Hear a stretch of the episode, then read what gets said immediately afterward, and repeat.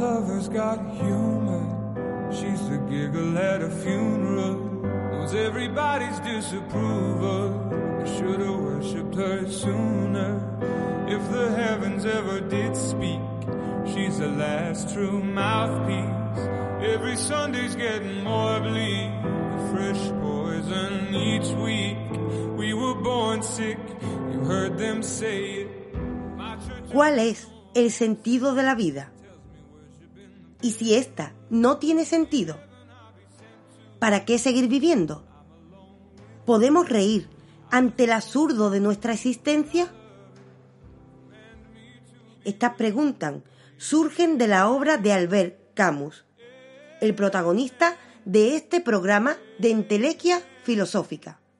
El 4 de enero de este mismo mes hemos cumplido 60 años del aniversario de la muerte de un genio, el aniversario de la muerte de Camus, un hombre del que aprendimos que la vida es absurda y esta es la cuestión que nos vamos a plantear durante este podcast.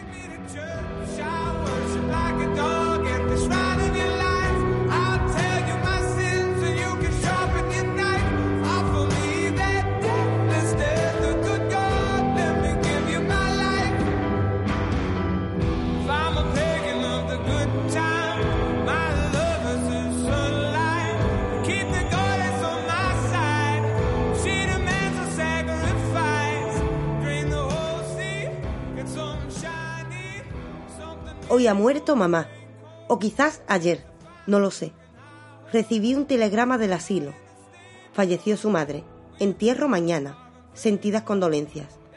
Pero no quiere decir nada. Quizás haya sido ayer. Así comienza la primera novela que trajo al mundo Albert Camus. Hablamos de El extranjero, novela publicada en 1942.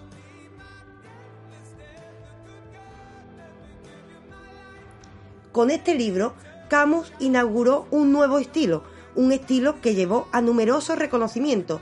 Hablamos de un premio Nobel, pero también del hombre que nos trajo el principio de la novela existencialista, una novela que después desembocó en una corriente que conocemos hoy como absurdismo, a pesar de que Camus siempre renunció a todas las etiquetas.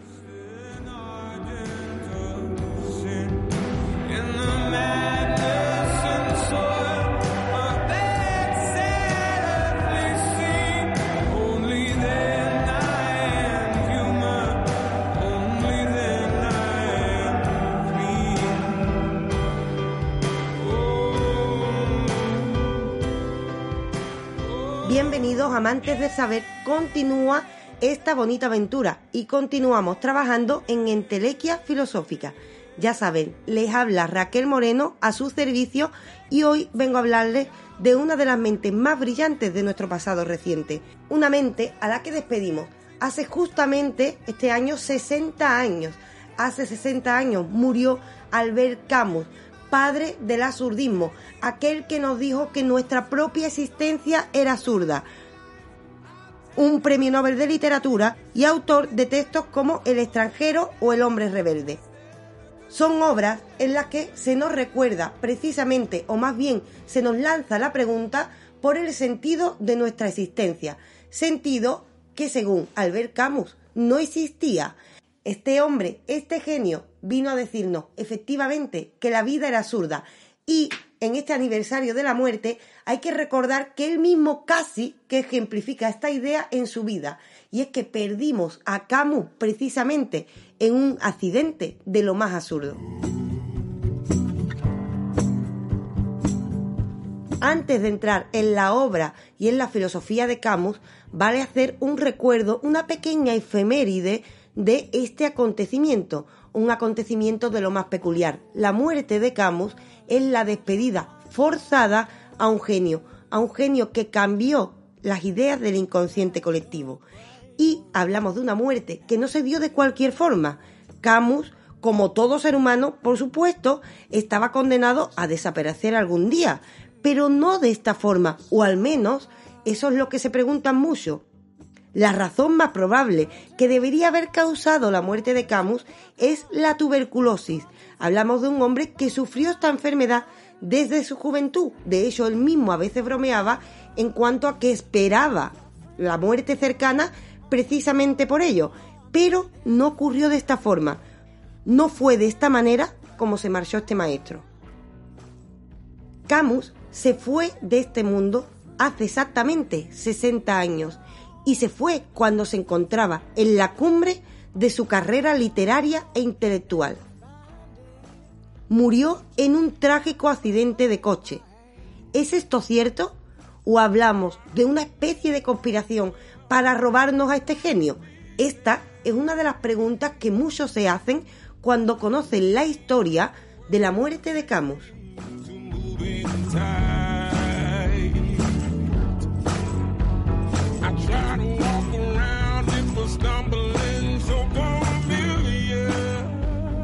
El filósofo iba montado en un coche camino de París. Tenía apenas 46 años. Conducía Michel Gallimard, sobrino del editor de Camus. En el asiento trasero estaban su esposa y su hija. Camus viajaba delante, en el lado derecho.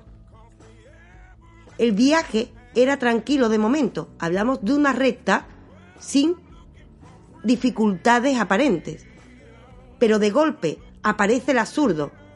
De pronto, una rueda revienta y el coche pierde el control. Solo fueron un par de microsegundos. Después, el vehículo impactará contra un árbol y quedará a la vera del asfalto. El escritor morirá en el acto. Su amigo Michel morirá pocos días después en el hospital y las dos mujeres sobrevivirán al accidente.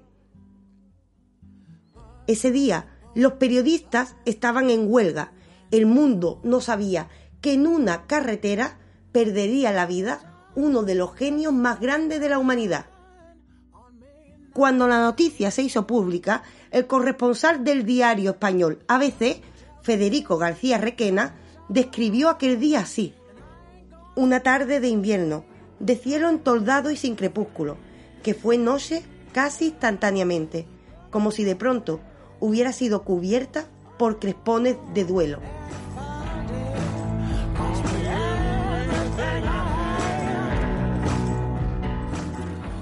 El mundo estaba de duelo. Habíamos perdido a aquel sabio que nos hablaba del sentido de nuestra existencia y de una manera efectivamente absurda. El hombre que nos hablaba del absurdo de nuestra vida fue arrebatado precisamente por una situación tremendamente absurda. Mucho más si tenemos en cuenta que curiosamente dos días antes de este trágico accidente, Camus se había enterado de la muerte del ciclista Fausto Coppi, que murió también en un accidente de tráfico y según se cuenta ante algunos periodistas, Camus comentó que morir en un automóvil es una muerte idiota. Lo que no sabía es que dos días después, esa estupidez, ese absurdismo del que nos hablaba, o quizás una casualidad o una risa del destino, robó su propia existencia. De esta manera, Camus murió a los 46 años en este trágico accidente. Para muchos, la causa del accidente no fue el reventón de una rueda. Para muchos, detrás de este accidente estaba la KGB. Así lo afirmaba Giovanni Catelli, especializado en los estudios sobre Europa del Este, y que hizo este descubrimiento en el diario personal del poeta checo Jan Zabrana, en el que explicaba que un ruso cercano a la KGB le había contado que el accidente estaba preparado por agentes de espionaje soviético que habrían manipulado la rueda del coche como venganza por un artículo que había publicado Campbell.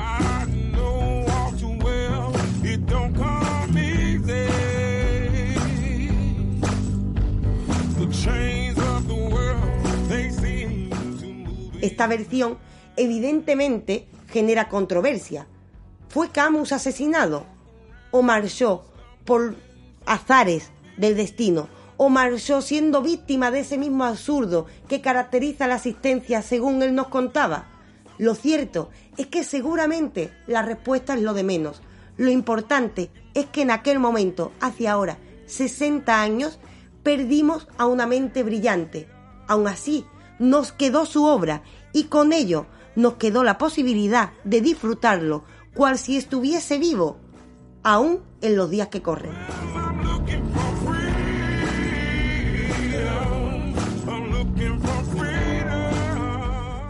Y a esta obra eh, a la que podemos acudir para conocer a este personaje es a la que vamos a atender este, en este podcast. Eso sí, como dijimos, en esta nueva etapa de la aventura del saber acudimos a los autores desde una perspectiva actual, dinámica.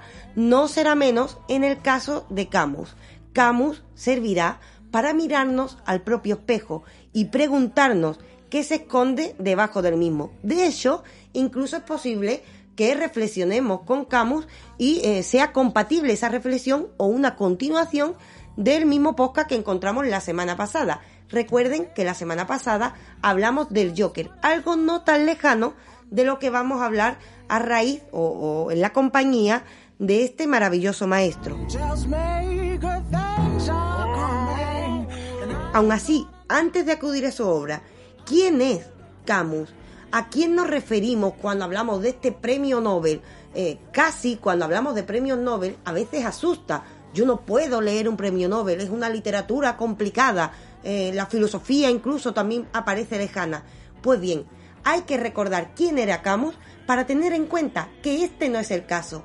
Camus era un filósofo que lo digo en confianza, molaba bastante y era un premio Nobel que no tenía el carácter academicista que sí encontramos en la gran mayoría. Y es que Camus tiene unos orígenes muy humildes.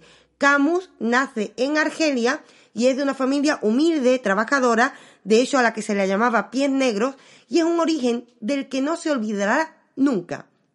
Por ello, su discurso suele ser bastante cercano a todos los que vivimos en el día a día, y además tengamos en cuenta, marchó hace solo 60 años, así que del mundo del que está hablando es el mismo mundo en el que nosotros estamos inmersos. Por si esto fuese poco, para retratar a este magnífico pensador, cabe decir que Camus, antes de ser filósofo, fue futbolista, era un apasionado del deporte. Jugaba como delantero central, pero eh, por desgracia la tuberculosis que sufría y el debilitamiento de los pulmones que esto suponía hizo que poco a poco tuviese que dejar esta pasión, esta pasión del deporte que siempre le acompañó.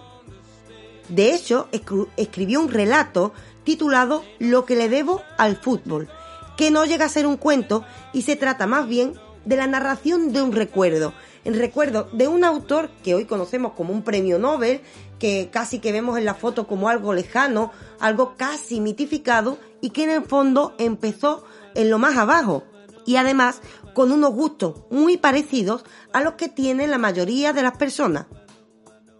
Camus en dicho relato llega a decir que aprendió que la pelota nunca viene hacia uno por donde uno espera que venga y eso le ayudó mucho en la vida. De esta manera, este pensador fue uno de los primeros, si no el primero, que rompió esa eh, aparente barrera que existe entre los intelectuales y el deporte. Hablamos, en definitiva, de un ser humano normal, de un ser humano cercano al mundo que nos rodea, de un ser humano que por tanto se enfrentaba a los problemas que tenemos cada uno de nosotros. Y el problema más acuciante de ellos, ¿cuál suele ser? El problema más acuciante del ser humano es saber para qué se encuentra en el mundo.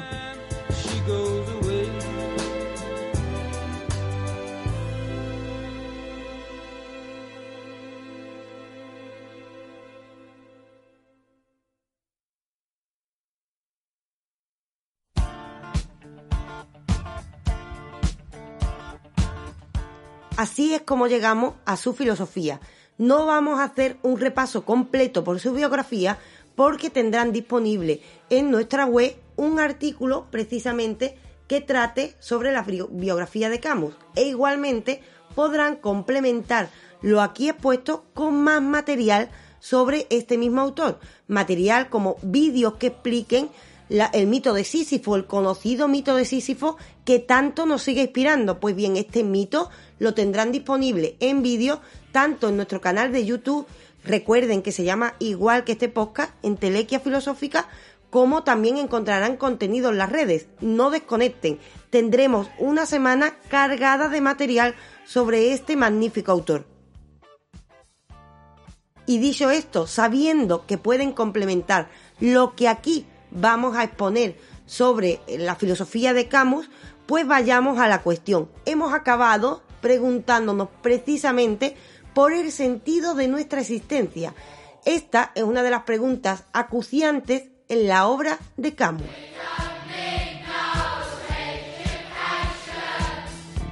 ¿Cómo llegamos a esta pregunta? Hay muchos autores existencialistas que se la plantean. ¿Cuál es la diferencia entre esos otros autores existencialistas que nos lanzan esta duda y Camus? La gran diferencia se encuentra en el enfoque y en la respuesta, algo que se tienen que quedar a escuchar porque vamos a desarrollar precisamente en este podcast.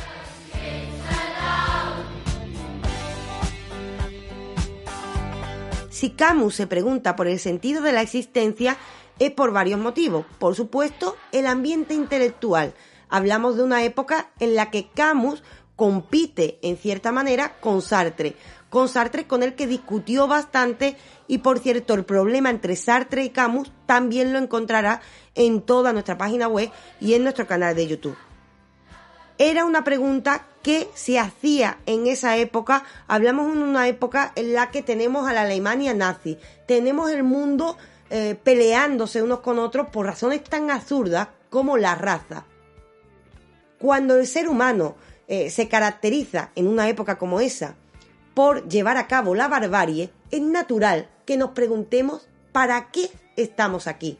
Y cuando una persona viene del estrato más bajo de la sociedad, o más que más bajo, sino que viene de un ambiente humilde, y de ese ambiente humilde empieza a trabajar, eh, consigue poco a poco eh, meterse en el ámbito intelectual, pero no se olvida de esos orígenes, esa pregunta martilleará la cabeza de Camus y otros pensadores.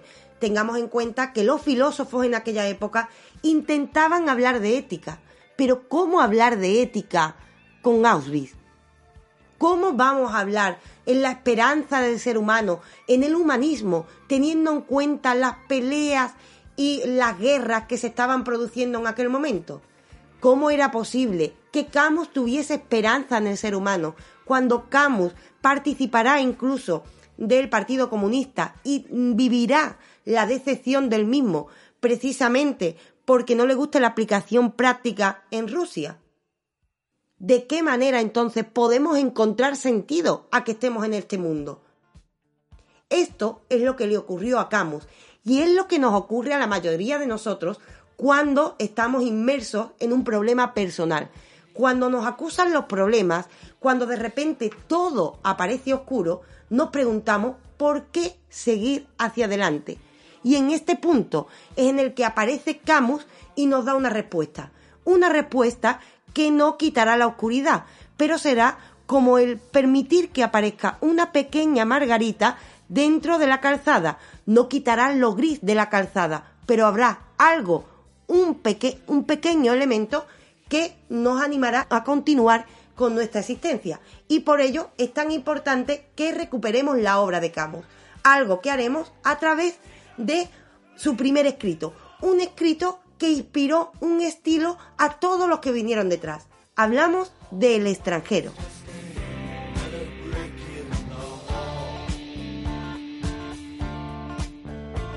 Junto a la obra de El hombre rebelde, El extranjero es una de las novelas más destacadas de este autor y a pesar de su brevedad, la intensidad de sus ideas permite que aún hoy mantenga la fuerza de su mensaje. Por ello, vamos a hablar de Camus a través de esta obra. Por supuesto, habrá muchos oyentes que habrán leído a Camus y dirán, por favor, habla del mito de Sísifo. tranquilos, lo nombraremos por el camino, pero sepan, les vuelvo a recordar, que lo tienen disponible en nuestro canal de YouTube, en Entelequia Filosófica. De momento, empecemos por el principio. Empecemos por el extranjero, aquella que incluso inspirará a la gran, el gran mito que nos encanta recibir de la mano de Camus, como es el mito de Sísifo. ¿Qué encontramos en la obra El extranjero? Esta obra tiene una historia bastante peculiar. Fue ideada en agosto de 1937. En aquel momento, Camus convalecía en un sanatorio de los Alpes. Imagínense la escena.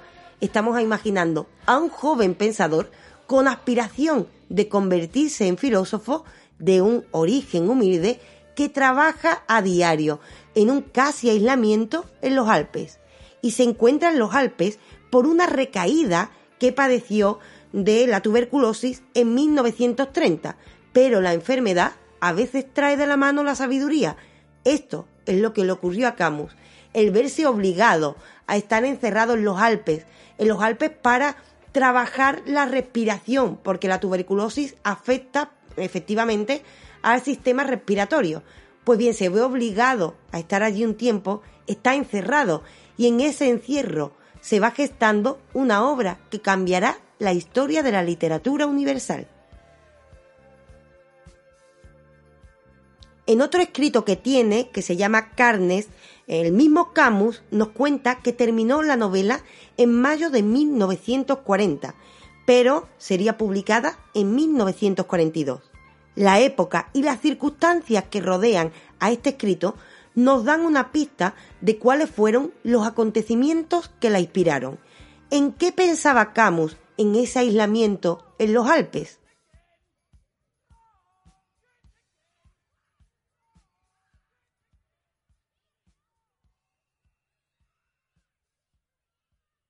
Sin duda, la enfermedad debilitaba a este autor y tenía como atmósfera cuando buscaba eh, información sobre lo, que le ocurría al mundo en el exterior, ya que él estaba en aislamiento, eh, por lo que se encontraba era la atmósfera de una Europa que vivía el final de la entreguerra y el comienzo de la Segunda Guerra Mundial.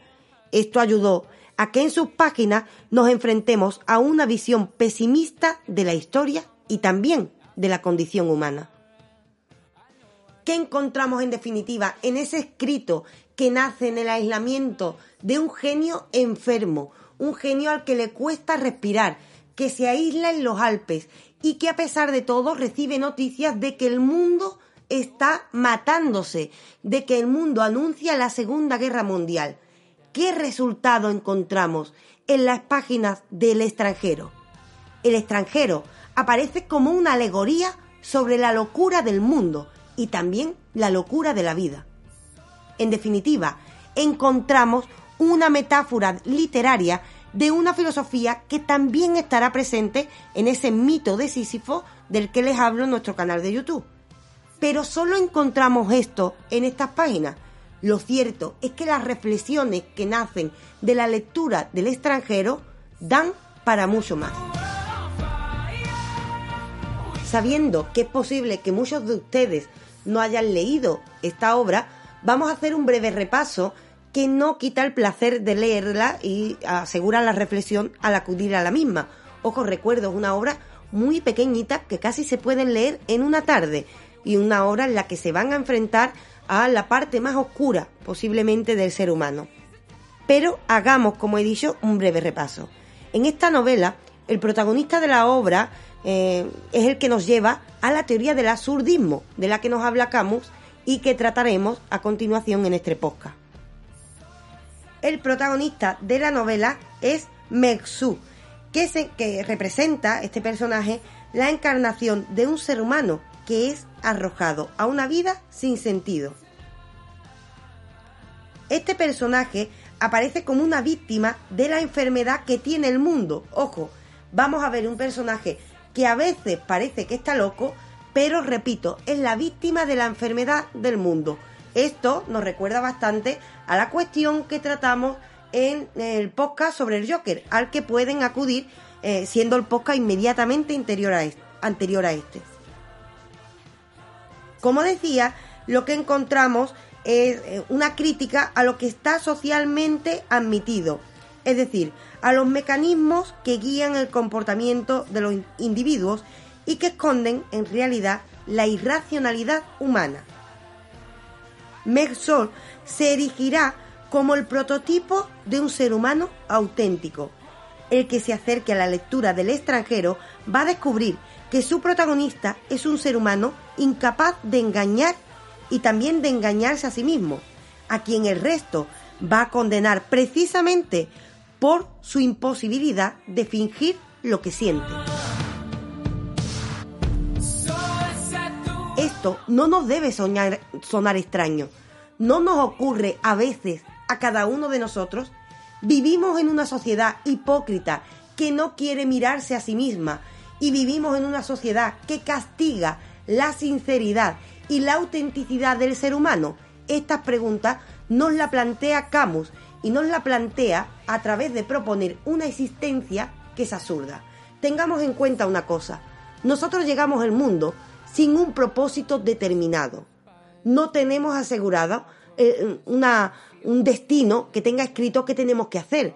No tenemos instrucciones cuando llegamos al mundo. Podemos decidir o no creer en una divinidad, pero tampoco nos habla la divinidad directamente, ni nos da un camino que recorrer. Lo que nos encontramos al llegar al mundo es la nada. Y con esto lo que nos encontramos ante ese vacío es el absurdo. ¿Para qué nacemos? Pues precisamente para nada. Ocupamos un lugar, un espacio determinado, pero no tenemos unas instrucciones. ¿Qué hacemos? Nos deprimimos ante esta idea, nos suicidamos ante esta idea. Esta misma idea es la que nos plantea a través del mito de Sísifo, del que les hablo en nuestro canal de YouTube. Eh, pero también encontramos en el extranjero. Esta idea es que nos encontramos ante un vacío existencial. Hay personas que eh, se decidirán por poner fin a este absurdo. De hecho, el mismo Camus nos habla de que el único problema real de la filosofía es dar una excusa de por qué seguir viviendo y no suicidarse. No obstante, Camus, dentro de esta panorámica pesimista, encenderá un candil, nos dará una luz que nos permita eh, pues imaginar que sí que existe un motivo por el que seguir viviendo. Este motivo es tomar decisiones. Si venimos sin eh, libro de instrucciones, sin mm, una idea de cuál es nuestro objetivo a cumplir en el mundo, podemos inventarlo. Pero ¿qué hay que hacer para inventarlo? Ser seres humanos auténticos. ¿Y cómo se es un ser humano auténtico? Tomando decisiones por sí mismo, siendo fiel a lo que pensamos nosotros mismos, lo cual implica a veces enfrentarse a los condicionamientos sociales, enfrentarse a aquello que nos dice la sociedad que está bien y que está mal. Una idea que también encontraremos en la obra El hombre rebelde. Y ahora volvamos al extranjero. Recordemos que cuando es escrita, Camus se encuentra solo en los Alpes, eh, se encuentra enfermo además, y claro, se pregunta por qué seguir luchando, por qué seguir viviendo. Cuando, a pesar del aislamiento, se informa de qué está ocurriendo en el mundo, descubre que estamos ante la Segunda Guerra Mundial. Y esta pregunta se vuelve más acuciante, más problemática. ¿Por qué seguir viviendo ante este escenario? Pues para ser precisamente seres humanos auténticos. Pero ¿qué implicará ser un ser humano auténtico? Esto es lo que aparece en la obra que escribe en ese aislamiento, en el extranjero. Y es cierto que nos enfrentamos ante una cara muy oscura de nosotros mismos. Encontramos un personaje que es completamente sincero. Un personaje que ni se engaña a sí mismo ni engaña a los demás. ¿Cómo actuaría la sociedad ante un personaje de este calibre? Tenemos todo muy claro que este personaje sería señalado y no eso sino que Mersol, el protagonista de la novela, resultará ser un mártir de la verdad.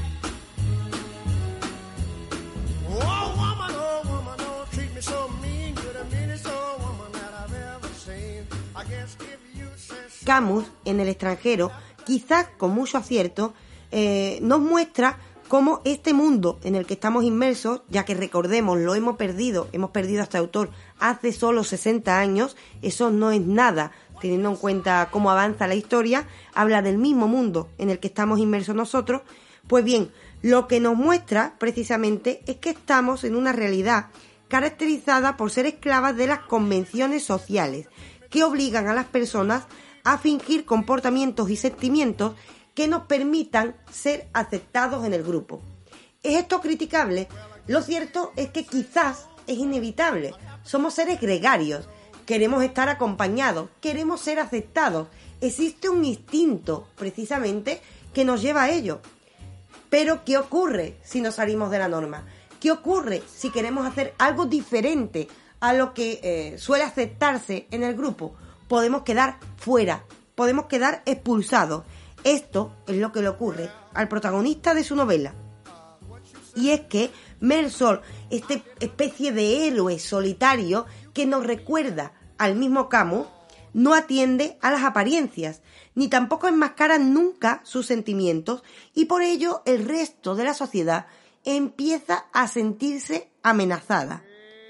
Pues tener una persona así en un grupo eh, hace lo hace a veces incómodo porque hablamos de una persona que sobre todo es caracterizada por no ser prudente.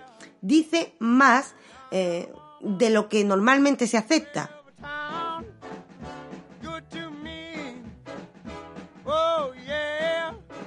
Y tengamos en cuenta a este respecto nuestro propio comportamiento. Seguramente en este punto la mayoría amamos a este personaje, amamos a este personaje porque todos queremos que nos digan la verdad, o al menos eso es lo que solemos decir. Pero imaginemos que nos dicen siempre todo lo que no nos gusta oír.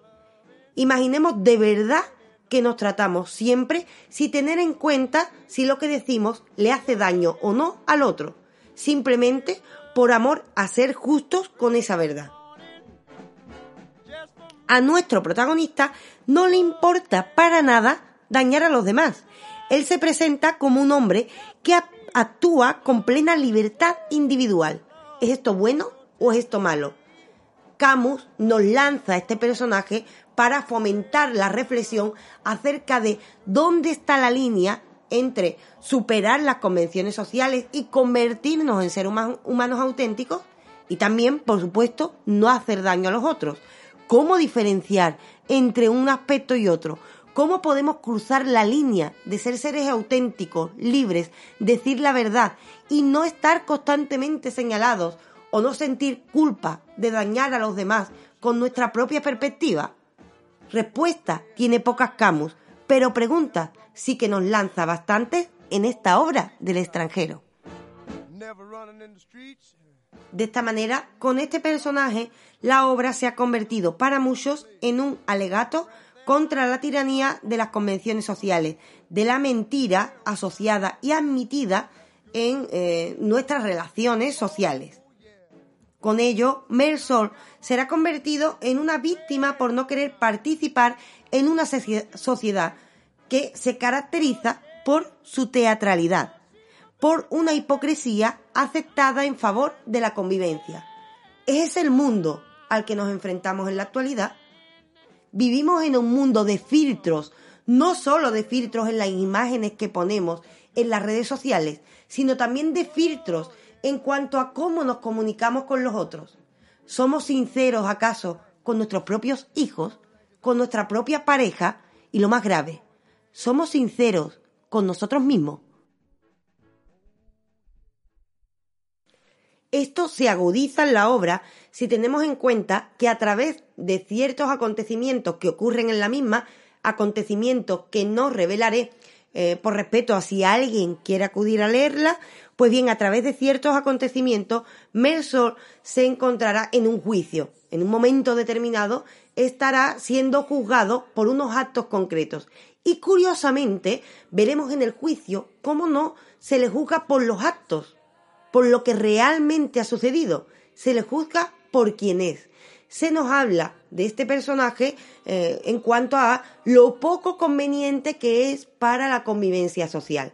Hacemos esto nosotros cada día hay alguien a nuestro alrededor a quien directamente hemos banalizado o hemos banalizado sus argumentos o hemos eh, restado importancia a lo mismo, precisamente por la idea que nos hemos formado de quién es. ¿No es esta nuestra actitud ordinaria? Y si esto es así, si vivimos en un mundo que es un auténtico teatro, que es un mundo que se esconde debajo de una máscara, ¿cómo podemos ser seres humanos auténticos?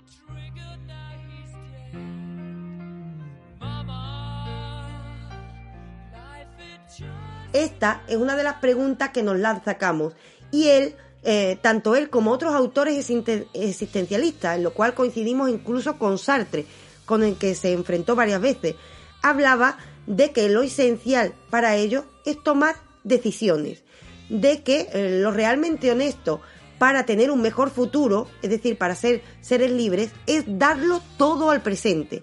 Y darlo todo al presente es tomar decisiones, a veces teniendo en cuenta que no siempre serán bien aceptadas. Es decir, de vez en cuando hay que quitarse la máscara, para lo cual ciertamente hace falta una especial valentía.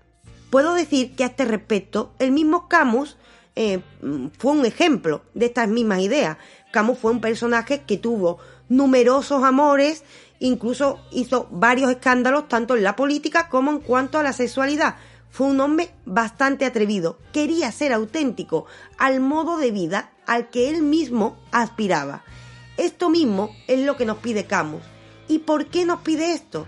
Pues precisamente por el mismo asunto con el que hemos empezado el programa. Porque la vida no tiene sentido. Y si no tiene sentido, la única forma de hacer que merezca la pena seguir viviéndola es crear un sentido propio. Es decir, crear nuestras propias decisiones, perseguirlas, más allá de estos condicionamientos sociales. Es decir, Mersol, este personaje del extranjero, nos invita definitivamente a decir sí a la vida, a pesar de que ésta sea absurda, y una vez haber afirmado la misma, ser valiente y ser creadores de nuestra propia existencia.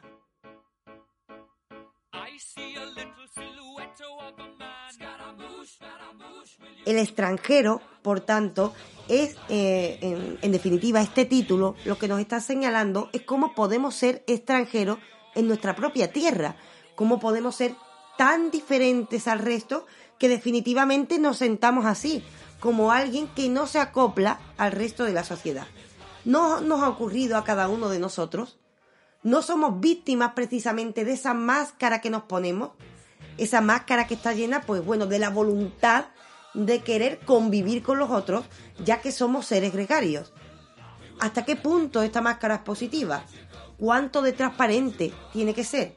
Todas estas cuestiones surgen de la obra de Camus, así como surge la idea de el absurdismo, que defiende efectivamente que la vida no tiene sentido, pero que esto también es una oportunidad para poder darle el sentido que nosotros queramos. Con ello, Camus, aunque marchó paradójicamente, de una forma absurda en una carretera camino de París, se hizo inmortal con obras como esta. Por ello, en este mes que cumplimos el aniversario, invitamos en Entelequia Filosófica a leer la obra de Camus, a leer El extranjero, El hombre reverde y, como no, El mito de Sísifo, del que le hablaremos, repito, en nuestro canal de YouTube, que se llama de la misma forma que este, Entelequia Filosófica.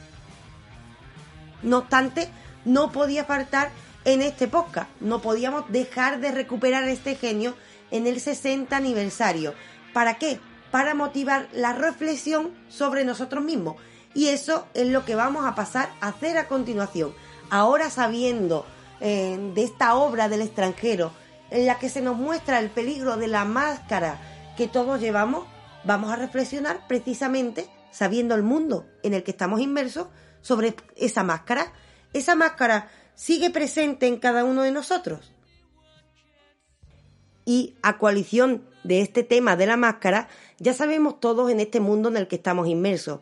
Muchas veces aparecen muchas críticas precisamente a cómo fingimos ser otra persona en las redes sociales.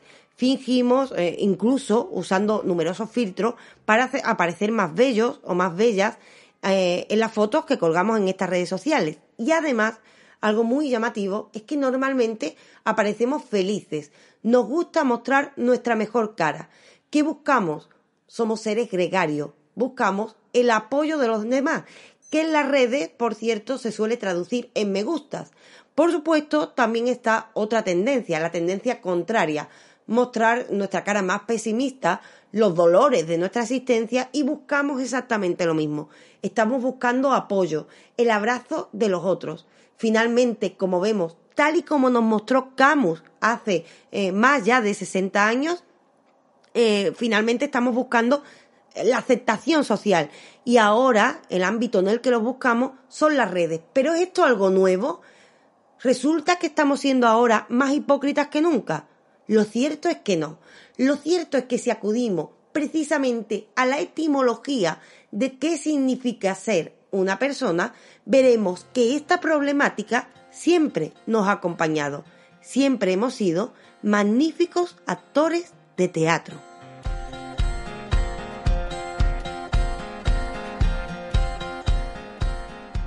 Vayamos, por tanto, a esa etimología, y es que la palabra persona viene del latín y se usaba para referirse a la máscara usada por un actor de teatro. El verbo del que procede este término eh, se nombra per. Per implica sonar o se traduce por hacer sonar a través de otra cosa, refiriéndonos a cómo se amplifica el sonido. ¿A qué nos referimos con esto? Pues resulta que la palabra persona aludía a las máscaras de ese teatro griego que habrán visto ustedes a veces por internet un tanto siniestra, unas máscaras que tienen una boca desproporcionada al resto del aspecto de la máscara. ¿Por qué tienen esa boca desproporcionada? Porque esa boca prácticamente hacía de embudo y lo que hacía es que esa voz que tenía el actor de teatro eh, pues resonara en un espacio que era normalmente grande y atendamos a que en aquella época, por supuesto, no tenían micrófonos. Así que al ponerse ese rostro, no solo interpretaban a otro personaje, sino que cuando decían persona se estaba refiriendo a amplificar precisamente ese sonido. En definitiva, la palabra persona en el mundo romano y también en el mundo griego hacía alusión a las máscaras que permitían este logro de amplificar el sonido y con ello al personaje, al personaje del teatro, pero no a la persona como un ser humano auténtico. Así poco a poco, a medida que fue pasando el tiempo, también en el mundo romano empezamos a hablar de la persona como un aspecto determinado de la misma. ¿Qué aspecto es este? A la persona como sujeto de derechos y de deberes, es decir, cuando hablábamos de persona, primero hablábamos de un personaje de teatro y después de un personaje social, que es ese sujeto que tiene que someterse a unas normas, a unos deberes, a unos derechos, y con ello hablamos todo este tiempo de actores, de un aspecto determinado de nosotros mismos, de personajes, no de seres humanos auténticos. Lo que está claro es que estas máscaras, que normalmente eran griegas, no reflejaban la totalidad de la persona o de la esencia de la obra, solo reflejaban una parte y también cuando este término se fue utilizando en relación al derecho se referían a una parte, a la parte de eh, nuestro comportamiento social. Sin embargo, con el tiempo nos referimos a la persona como si fuese una totalidad, un ser auténtico un ser formado, es decir, como si la persona nos refiriéramos a toda la construcción uniendo todos estos elementos. Aún así, si acudimos a la etimología, no nos cabe reflexionar de que en el fondo constantemente estamos siendo actores. Piénsenlo por ustedes mismos. ¿Se comportan igual en el trabajo que en su casa? ¿Se comportan de la misma manera con su pareja que con su amigo? Lo cierto es que es inevitable que intentemos siempre adaptarnos en cierta medida al otro. ¿Hasta dónde tenemos que adaptarnos para no dejar de ser seres humanos auténticos? He aquí la pregunta que nos lanzan autores como Camus y he aquí uno de los grandes problemas del ser humano. La máscara, normalmente, y con ello la persona, es lo que mostramos a los demás. Pero ¿qué hay debajo de ello? He aquí la eterna tarea de conocerse a uno mismo. Una tarea en la que están implicadas todos los filósofos desde el principio de esta disciplina y eh, precisamente ninguno la ha acabado del todo. Cierto es que es un auténtico desafío. Pero no deja de ser importante que Camus nos, nos enseñe algunas vías para intentar avanzar en este desafío. ¿Y cuál es ese avance? Pues reconocer eh, esas distintas facetas que mostramos e intentar encontrar qué es común debajo de todas ellas para intentar ser auténtico con lo que queremos, no solo hablar de lo que debemos. Es decir, aunque tratemos diferente a nuestra pareja, a nuestro hijo, a nuestros compañeros de trabajo, no habrá algo, una esencia debajo que, te, que tenga que mostrarse auténticamente para que los demás nos conozcan en realidad. Es aquí la dificultad. A veces intentamos hacerlo y encontramos el rechazo de los otros. Es esta una paradoja sin solución a día de hoy. Esto es lo que nos, nos cuenta en la obra El extranjero Camus, a pesar de lo cual, si nos habla que ser seres auténticos merece la pena, es lo que lo hace que la existencia, aunque no tenga sentido, merezca la pena ser vivida. Aún así, cada cual elija el camino que prefiera, elija seguir usando máscaras tanto en las redes como en su vida ordinaria o arriesgarse a ser un mártir de la verdad, como le ocurría al extranjero.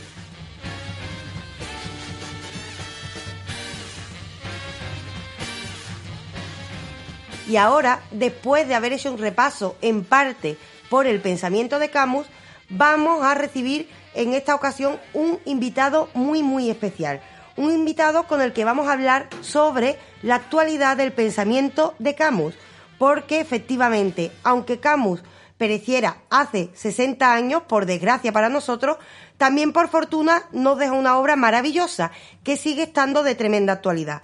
Y para hablar sobre dicha actualidad, vamos a hablar con un graduado en filosofía por la Universidad de la Laguna de Tenerife, nacido en Firgas, Gran Canaria, que hizo un TFG maravilloso sobre el que esperamos hablar algún día, sobre, eh, bueno, que se titula Star Wars y la filosofía, un análisis sociohistórico de una galaxia no tan lejana.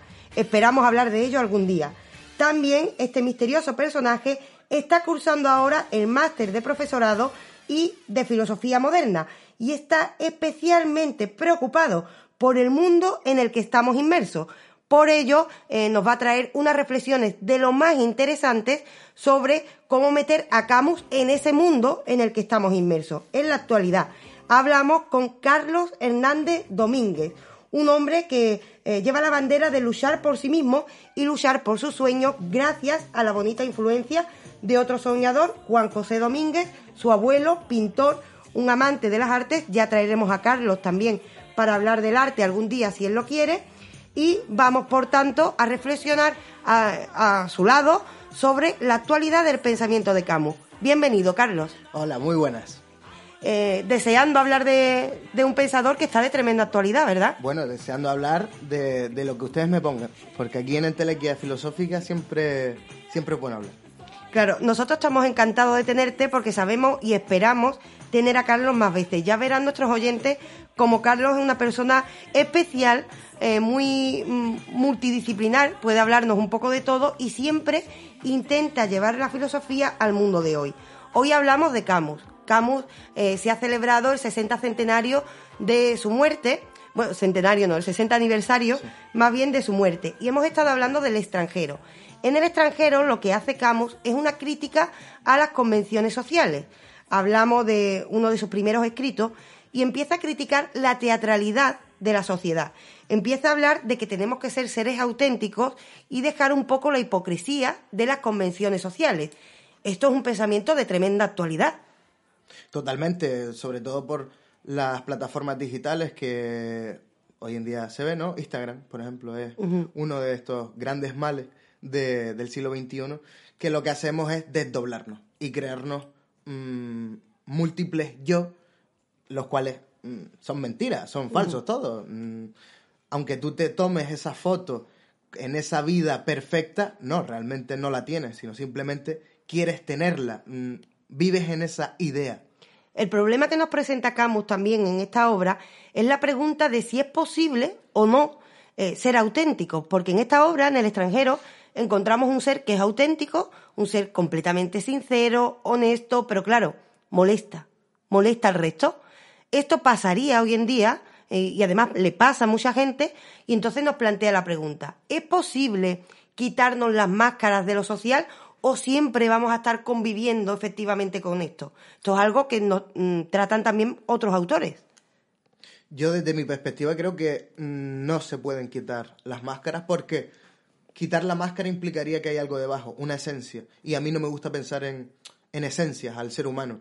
Es más, mm, como la propia palabra persona etimológicamente significa, significa máscara. O sea, ya, ya partimos de, de eso, de que somos máscara. Para mí, ser auténtico sería reconocer, o mejor dicho, reconocernos en nuestra multiplicidad de máscaras y no negarlas, sino decir, vale, yo mm, tengo esta faceta de mí o tengo este, este carácter, pero también tengo este y este y este, y es aceptarnos, es darnos cuenta de lo que somos y sobre todo apechugar con ello. ¿Y qué ocurre cuando eso no casa con el resto de la sociedad? Es decir, ¿qué ocurre eh, cuando eso se convierte en un estigma? ¿Qué es lo que le ocurre al personaje del extranjero? Personaje del extranjero es tan sincero, por supuesto tiene sus máscaras, como todo el mundo y como tú dices, pero es tan sincero y tan honesto eh, que a veces va molestando al resto. Y tanto así eh, que llegará a un juicio en un momento y se le condena por quién es, no por las cosas que ha hecho. Eh, ¿Qué ocurre cuando las personas se enfrentan a esto? ¿Tenemos que abogar por ser auténticos y aceptar, oiga, que yo soy sincero? ¿O tenemos que disimular siempre un poco quiénes somos? No, para nada. Porque mm, como una, una gran amiga mía, que está enfrente mía, Raquel Moreno, me dijo una vez, escribir es desnudarse. Yo mm, voy un poco más allá y digo, vivir es desnudarse. Vivir es ser uno mismo e intentar conocerse a sí mismo. Cuando estamos hablando de ser yo mismo, en un principio no creo que estemos pisando a nadie. Mm, con nuestras acciones y nuestros actos sí. Pero el ser yo mismo, el abordar algo desde una desde un carácter no tiene por qué llevar coartar la libertad de nadie. Claro que esto es muy idealista y esto es un poco mm, a priori, ¿no? Pero yo abogo por ser uno mismo siempre, por conocerse a sí mismo y, y por sí, por, por actuar como uno siente siempre.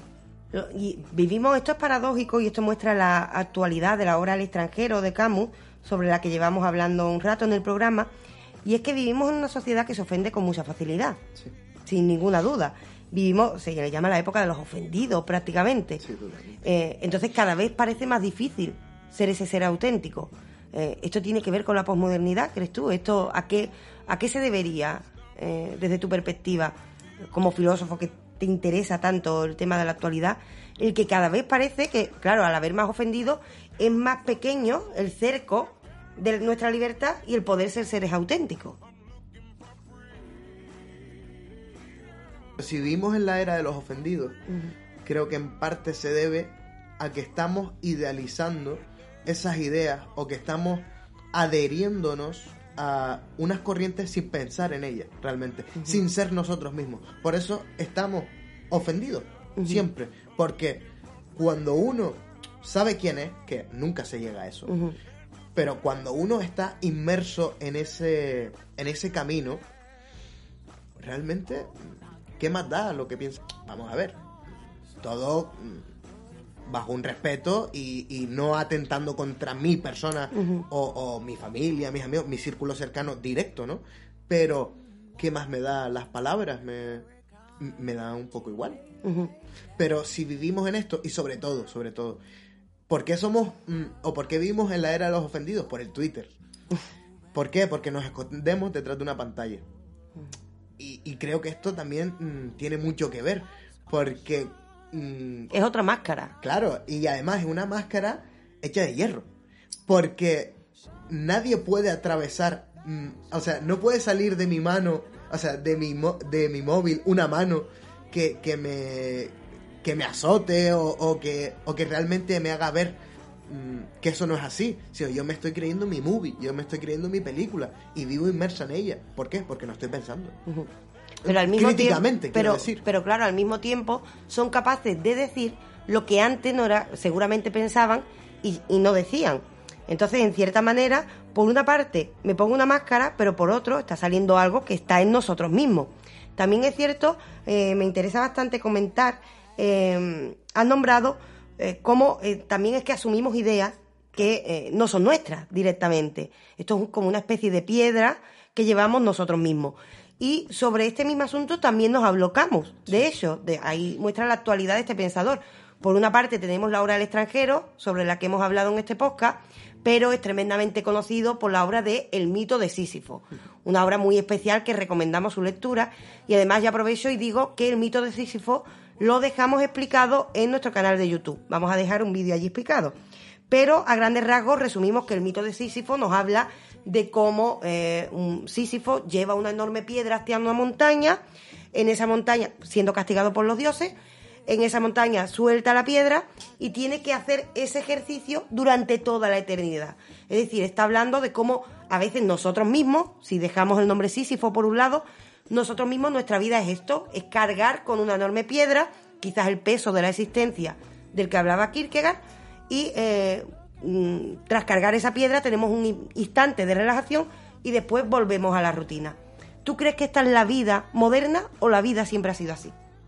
mm, para vivir y sobre todo vivir en colectividad, uno tiene, y sobre todo ahora, que eh, ahora más que nunca, todo está medido, todo está cuantificado, todo, mm, todo es rutinario, todo pasa de un proceso de baremación, de... mm, La burocratización, po- po- ¿no? Efectivamente, el- la gran máquina de la burocracia, ¿no? De- por los test, por los tal... mm, eh, todo tiene que estar medido y obviamente subimos esa montaña con ese peso, ese peso que viene impuesto por un sistema, por esa burocracia que, Sí. que- que tú nos estás comentando y, y por un sistema neoliberal en el cual estamos sujetos. Claro. Y además Camus en, en este punto se adelanta porque hay que decir que Camus sobre todo era un libre pensador. Ya sabes que eh, perteneció efectivamente al Partido Comunista, pero después se desligó y se enfrentó a todas las corrientes políticas eh, porque se definía como un hombre Un libre eh, pensador. exacto, independiente. Entonces, por una parte, él en su obra propone ser libres pensadores y también nos habla eh, parte de un ateísmo, por ejemplo, quitarnos la piedra, que tú ya sabes que lo habla también autores como Nietzsche, eh, quitarnos esa losa que no son nuestros pensamientos, sino que hemos asumido. Pero aún así, aunque nos quitemos esa losa, Camus nos dice que en el fondo, al existir, al estar arrojados a la existencia, resulta que nosotros vamos a crear nuestra propia piedra y la vida va a ser así de todas formas. Es decir, aunque tú decidas salir de la burocracia y hacer un trabajo creativo, vas a tener que trabajar. Con lo cual, la vida va a ser una montaña y no podemos creer que es de color de rosas. Eh, ¿Tú crees que esto es cierto? Y además, una pregunta que me interesa. Ahora sabe muy bien que se confunde la filosofía con autoayuda. Sí, tristemente, pero sí. Claro. Tristemente, pero ¿Qué sí. conviene más? ¿Escuchar al gurú de la autoayuda o que nos enfrentemos a Camus y digamos, leche, pues voy a tener que llevar una piedra? Siendo un poco abogado del diablo, también te tengo que decir. eh, la autoayuda puede suponer un gran primer paso para salir un poco de ese pozo. Pero obviamente no tenemos que quedarnos ahí. Y obviamente, si estamos hablando de Camus, estamos hablando de existencialismo, estamos hablando de ser arrojados en un mundo en el cual nadie nos pidió nacer, eh, estar en una familia que no hemos elegido, mm, eh, con un idioma, porque el lenguaje ya, eh, al estar nosotros Condiciona. habla, efectivamente, nosotros estamos hablando español y pensamos de una manera determinada. Mm, Claro, o sea, al final, ¿qué nos queda?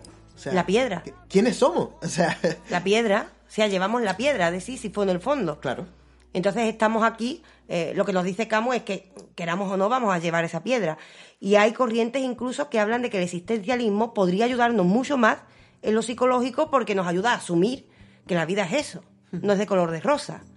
Y entonces a partir de esa base, Camus se está convirtiendo en un autor muy actual cuando antes se le relacionaba con un autor que daba pena.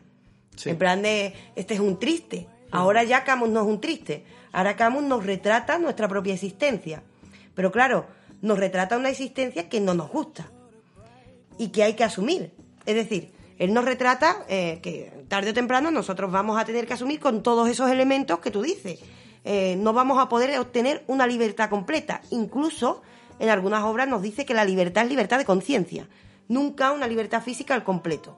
¿Qué Porque no se tú? puede dar porque sería utópica. Exacto. Porque siempre estamos sujetos a unas normas. Primero, o sea, tú vives en un país. Y como decía eh, Conchi Ortega, una profesora mía de, de- de la carrera, vivimos en el mundo en el que vivimos, no, no, no en el que nos gustaría vivir. Es decir, tú estás sujeto a unas leyes estatales, estás en el Estado español y tú no puedes matar a nadie. Aunque quieras y seas un psicópata y le tengas mucha tirria a tu Aunque vecino. seas el Joker. Aunque seas Que- el que Joker. hemos hablado del Joker. Que por cierto, les recomiendo el, el podcast y el vídeo del Joker. Gracias. Fantabuloso, fantabuloso.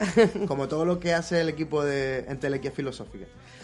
Pero volviendo al tema, eh, estamos sujetos y nosotros y nuestra subjetividad está sujeta a una colectividad que son los otros, que es, primero, nuestra familia.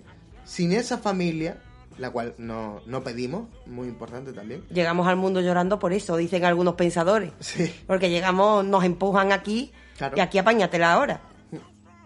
Esto tiene mucho que ver con Heidegger, ¿no? Con- Sí, sí, sí. Además, la corriente existencialista de la que estamos hablando hereda el pensamiento de Heidegger. Primero tenemos, eh, bueno, ya sabemos que tenemos a Kierkegaard como el padre del Sí. existencialismo. Eh, después nos llega la fenomenología, nos llega Husserl, por fortuna para personas como yo, que ya sabes que tengo esa debilidad. Y cuando llega Heidegger hace como una mezcla, nos trae una fenomenología existencial. Y Sartre, sobre todo, hereda el pensamiento de Heidegger. Camus es un alma libre. Un libre pensador. Claro. Camus incluso decía que no era existencialista. Hasta ese punto. Hoy en día se le enmarca ahí. Pero ya se le empieza a enmarcar en la corriente del absurdismo. Que dice que la vida es absurda precisamente por lo que estás diciendo. Sí. La vida es absurda porque es que nosotros no elegimos nada de eso. Y ahora de repente nos vemos en un circo, en un teatro, y nos damos cuenta que ni siquiera vamos a tener una libertad absoluta, que vamos a tener que cargar siempre con algo, que son esos elementos que dice. Y ahora nos pregunta, ¿por qué merece la pena vivir entonces? Hombre, esa pregunta. Es el debate filosófico que nos manda Camus, es el más difícil de todo. Dice que el problema real que tiene la filosofía es explicar para qué vivir. Explicar si, por qué no el suicidio. Él no aboga por el suicidio. Él dice eh, directamente que, bueno, hay momentos de felicidad que hacen que merezca la pena y que además, si asumimos esos elementos que tú dices, vivir es una heroicidad y merece la pena ser héroe. ¿Cuántos héroes hay? ¿Tú crees que la sociedad está llena de héroes que asumen esto? No, por supuesto que no, pero porque no hay gente que piense realmente en todo esto, sino que se cree en el relato de la autoayuda. Claro. Que se quedan en ese primer paso, que, que es decir, vale, quiero ser el dueño de mi vida, pero tú no puedes partir mm, de la base de el mundo es positivo, todo es positividad, ¿no? Porque si no, explícame por qué la gente se muere, explícame por qué yo siento esta congoja, esta tristeza, por qué eh, hay niños que se mueren de hambre, por qué... mm, por La angustia que Claro, hablaba la, Kierkegaard. la angustia, efectivamente.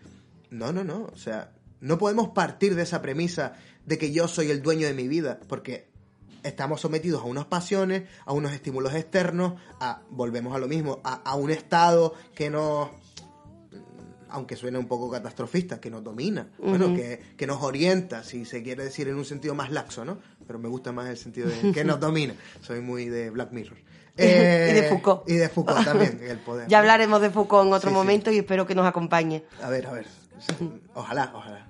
Eh, que nuestra subjetividad y nosotros mismos no somos dueños de nada. Realmente tendríamos que preguntarnos de qué somos dueños. O sea, realmente nos queda algo para ese. Nos queda un, un margen libre de actuación, porque hasta cierto punto podríamos pensar que todos nosotros estamos determinados. Determinados por las condiciones sociales en las que vivimos, determinados por la educación que hemos recibido, determinados por el entorno en el que nos encontramos ahora. Al final, nuestras ideas no son nuestras.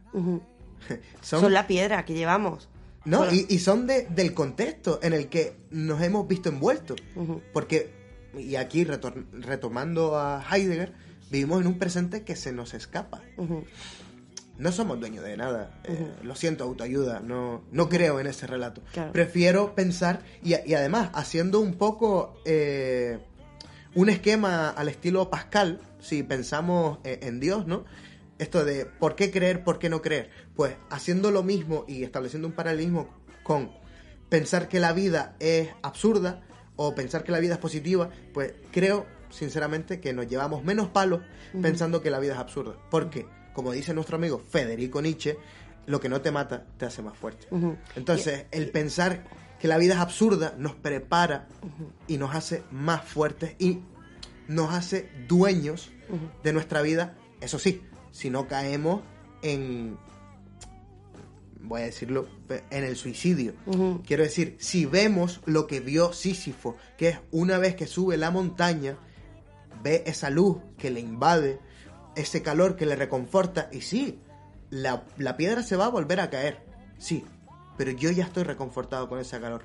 O sea, mm, ya he visto esa chispa de lo real, ya sé por qué mi vida tiene sentido. ¿Pero por qué? Porque se ha puesto eh, mm, manos a la obra, porque está luchando constantemente. En realidad, desde este punto de vista, la vida no tiene sentido, pero merece la pena por decir sí y por la valentía de afrontar ese sinsentido. Y esto es lo que nos dice Camus. Y como tú bien dices, posiblemente, a pesar de la tristeza aparente que encontramos en la obra de Camus, nos ayuda mucho más que la autoayuda. Sí. Aunque suene eh, redundante. Pero Sí, lo sí. cierto, esto, esto es lo que hace el existencialismo. Ponernos frente al espejo y ver que lo que hay no lo conocemos. Y aunque no lo conozcamos, eh, pues bueno, tenemos la, la tarea de intentar descubrirlo. Tenemos la tarea, una aventura, nos propone una aventura, convertirnos en héroes, eh, y en héroes por asumir ese absurdo. Con lo cual, eh, recomendaría la lectura de exi- existencialistas o absurdistas, como se le llama ahora Camus, eh, y de la obra de Camus ahora que se cumple el 60 aniversario, ahora que la gente parece que está buscando ese sentido Sí. en otros campos. Por supuesto, pero sí eh, me gustaría decir algo. Obviamente hay que leer a Camus, obviamente que en realidad se pronuncia Camus, pero ninguno de los Sí, dos pero- hablamos francés y para que No vamos a fingir. los oyentes no se puedan escribirlo después en Wikipedia, pues Camus, ¿no? Albert Camus. Eh, Albertito. Albertito. Eh, Claro que lo recomiendo, claro que recomiendo la lectura existencialista, pero hay que tener algo claro. Si estamos buscando un sentido, no lo vas a encontrar. ¿Por qué? Pero ahí hay la aventura. Claro, pero tenemos que tener claro esto, de que... mm, mm, es más, ca- cabe preguntar, ¿realmente hay sentido? Según Camus no, y además la nosotros dos no podemos responderlo, porque la filosofía está para dar preguntas, no respuestas dogmáticas. No, no, por supuesto. Claro, entonces nos quedamos con esa aventura. el sentido real de las cosas lo pone uno mismo. Bajo la máxima que está escrita en el, en el templo de Apolo en Delfos, ¿no? Que es Noxis Autón. Conócete a ti mismo. O sea, el sentido lo pone el sujeto a través de esa lucha vital, a través de esa lucha existencial, a, tra- a- a través de coger esa piedra y que se cae. Y, y la vuelves a tomar. Y que se vuelva a caer. Ahí es donde uno encuentra el sentido, pero no el sentido, su sentido. Pues hasta aquí también eh, les recordamos a los oyentes eh, que por supuesto tienen un vídeo en nuestro canal de YouTube que tiene el mismo nombre eh, que, que este canal, en Telequia Filosófica, donde hablamos precisamente sobre esa piedra, sobre, sobre Sísifo. Vamos a seguir una semana muy existencialista, muy de Camus. Esperamos tenerte aquí en, en otro podcast más, si tú lo deseas, Carlos. Por supuesto, siempre que me llamen, acudiré. Claro, ¿te, te ha gustado? ¿Te lo has pasado bien? Me ha encantado, la verdad, ¿eh? Claro, pues entonces esperamos que nuestros oyentes también Sí. y te deseamos suerte con tu piedra, porque aquí cada uno va a llevar la suya. Sí, sí. Así que... Y además de la de Sísifo, la que uno tiene en la cabeza también, ¿eh? Claro, pues mucha suerte buscando la piedra y buscándonos a nosotros mismos y esperamos que por el camino vuelvas en otra ocasión a hablar de que cualquier otro autor, ya veremos a ver qué toca y sobre todo hablar algún de día autor o de pop philosophy Claro, también, ¿eh? o también, por, por supuesto, eso iba a decir, nos tienes que venir a contar un día a ver qué nos cuentas de Star Wars en una galaxia no tan lejana. Hay que preguntar qué es esa galaxia, pero lo dejamos en suspenso. Sí, sí, me parece, me parece para... Sin misterio, la vida no sería vida. Muchas gracias, Carlos. Te esperamos otro día. Y eh, bueno, muchas gracias porque sabemos que tú en parte eres entelequia filosófica. Ah, muchas gracias a ustedes. Es que ve, uno se siente como en casa con, con, con Raquel y con... Con, Con los Ye- gentes, Con con JJ ahí eh, como técnico y postproductor y gerente y esas cosas. The sun's gonna shine on me nicely. Something tells me good things are oh, coming, and I ain't gonna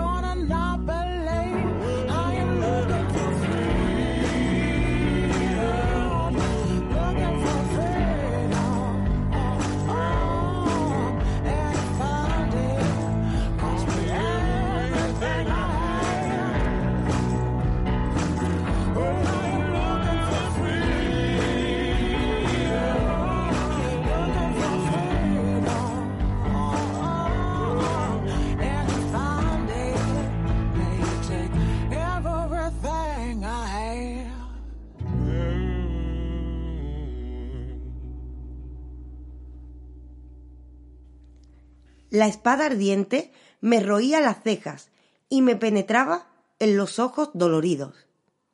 Entonces todo vaciló. El mar cargó un soplo espeso y ardiente. Me pareció que el cielo se abría en toda su extensión para dejar que lloviera fuego. Todo mi ser se distendió y crispó de la mano sobre el revólver.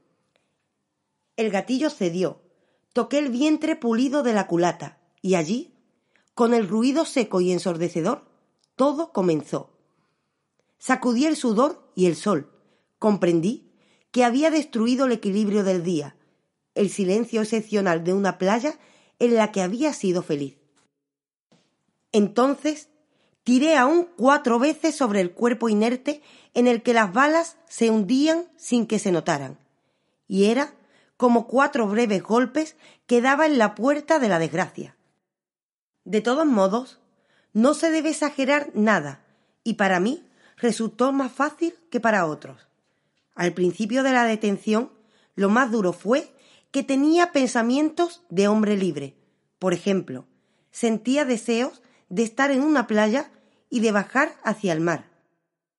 Al imaginar el ruido de las primeras olas bajo las plantas de los pies, la entrada del cuerpo en el agua y el alivio que encontraba, sentía de golpe cuánto se habían estrechado los muros de la prisión.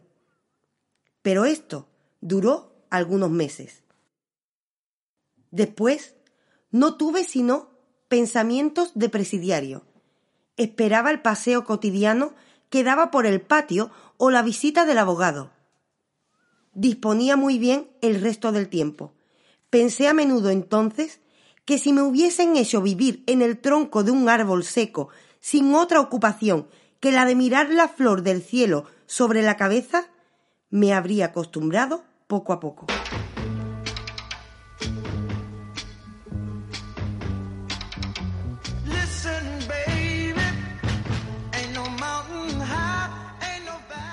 Nada. Nada tenía importancia. Y sabía perfectamente por qué. También él lo sabía.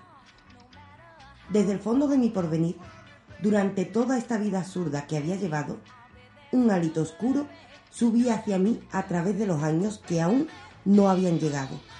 Y ese viento igualaba a su paso todo lo que me proponía ahora en los años no más reales que estaba viviendo.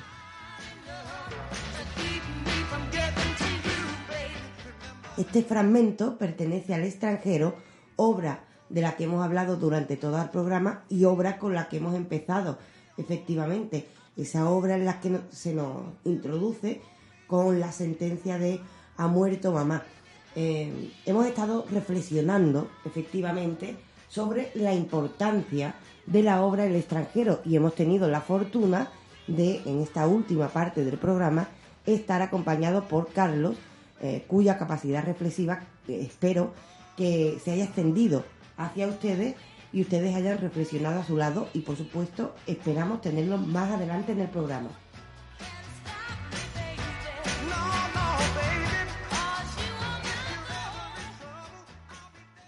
Ahora bien, antes de acabar, ¿con qué nos tenemos que quedar?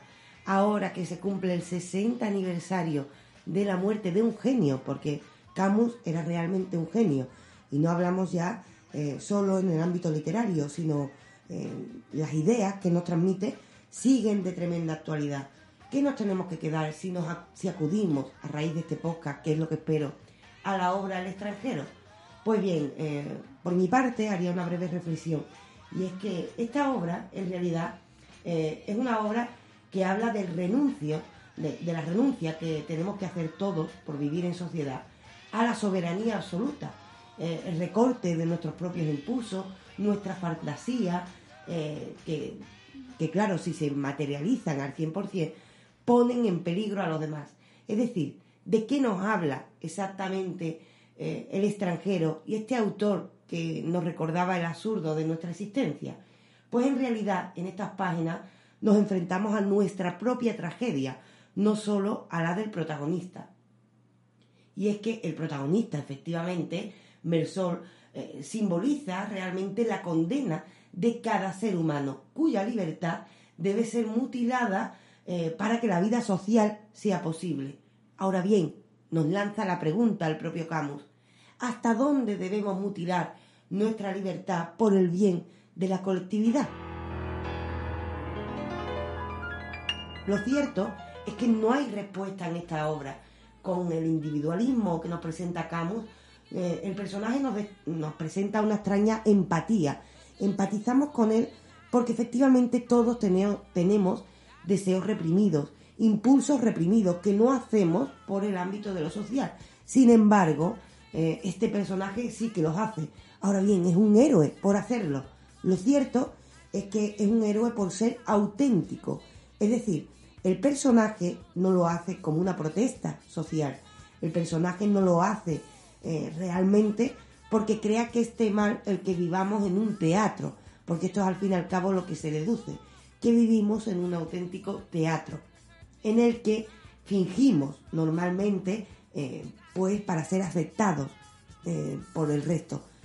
Lo cierto es que, como decía, su personaje no lo hace por rebeldía, no lo hace por conciencia de esto, lo hace porque es así.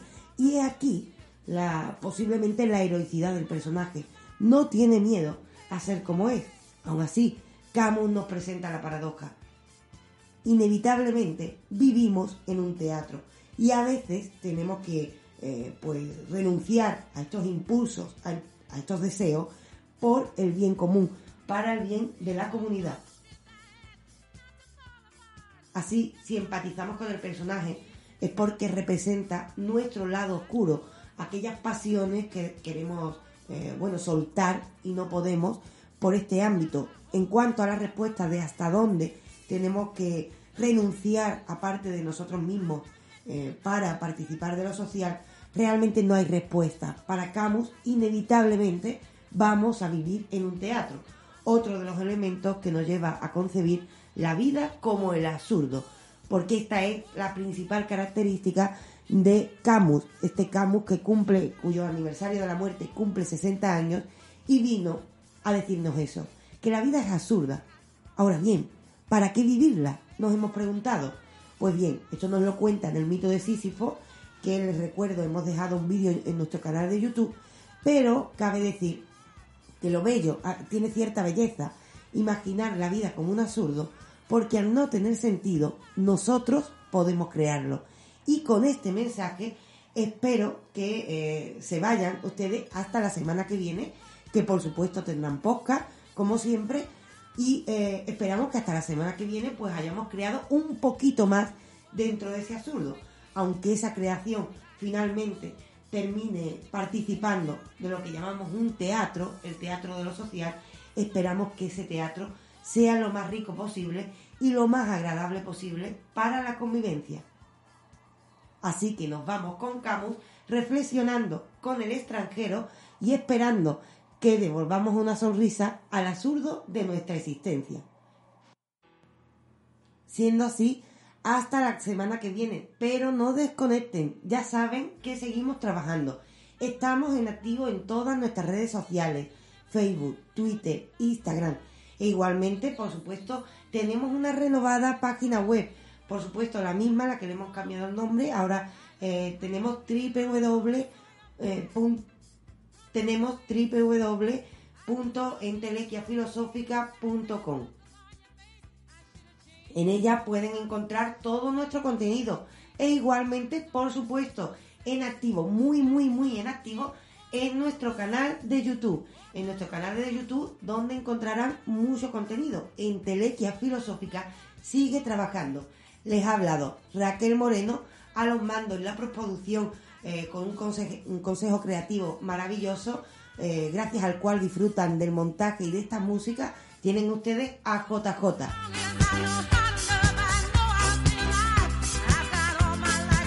Ambos nos quedamos hasta la semana que viene afrontando el absurdo de la existencia.